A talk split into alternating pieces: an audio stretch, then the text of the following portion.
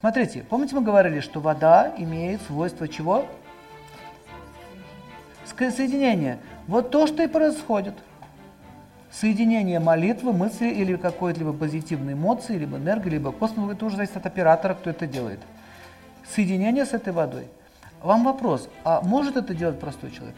Да, конечно. Вот вам ответ. Вы это тоже можете делать. А что для этого требуется? Ну, лучше это делать, и смотря на что. Если вы делаете бол- болезнь, которая вас гнетет, это лучше нужно делать на уходящую луну. Уходящей луной? Да, На уходящую луну. Луна связана с чем? С водой. да. Но это нужно, чтобы у вас кишечник был чистый. Постарайтесь день не кушать, воду пить с лимоном, если вы можете. И к вечеру сделать эту воду. Или своей партнерше, или себе там, или э, обмыть лицо ребенку там, когда тяжело, или еще что-то.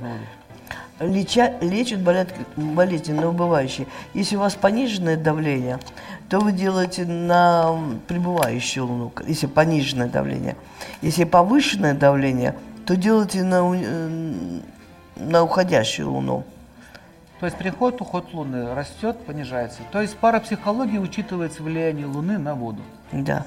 Если вы хотите просто энергию иметь, то просто на полную, на полную луну уже Полная она заряжает.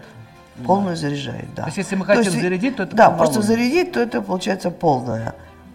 Что-то убрать на убывающее, что-то прибавить на пребывающее, что-то зарядить на полную.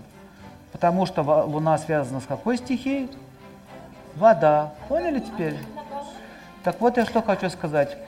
На лечение Человека голодный желудок.